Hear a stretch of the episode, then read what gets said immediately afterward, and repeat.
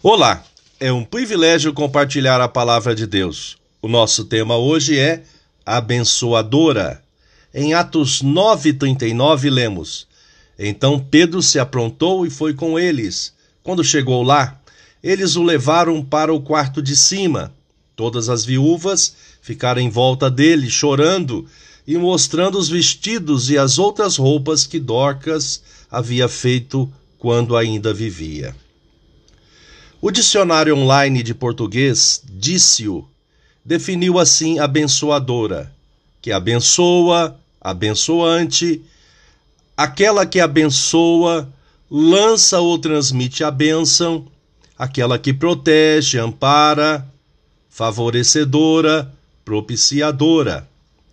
Dorcas morava em Jope, era uma seguidora de Jesus. Neste contexto, foi registrada as suas boas ações. Ela usava todo o seu tempo fazendo o bem e ajudando os pobres. Ela ficou enferma e morreu.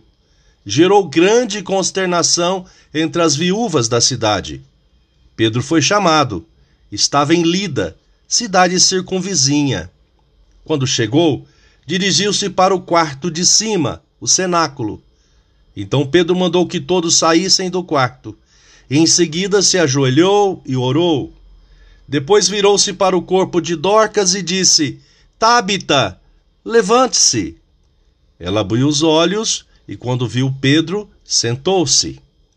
Este milagre, segundo o relato textual, robusteceu a fé dos presentes, e esta notícia agraciadora percorreu toda a cidade de Jope, e muitos creram no Senhor. Sempre e também em nossos dias, a mensagem impactante do Evangelho, que resulta na transformação de vidas, novos seguidores de Cristo, está relacionada ao testemunho, o modo de vida de cristãos comprometidos com o Senhor e obediente aos seus mandamentos.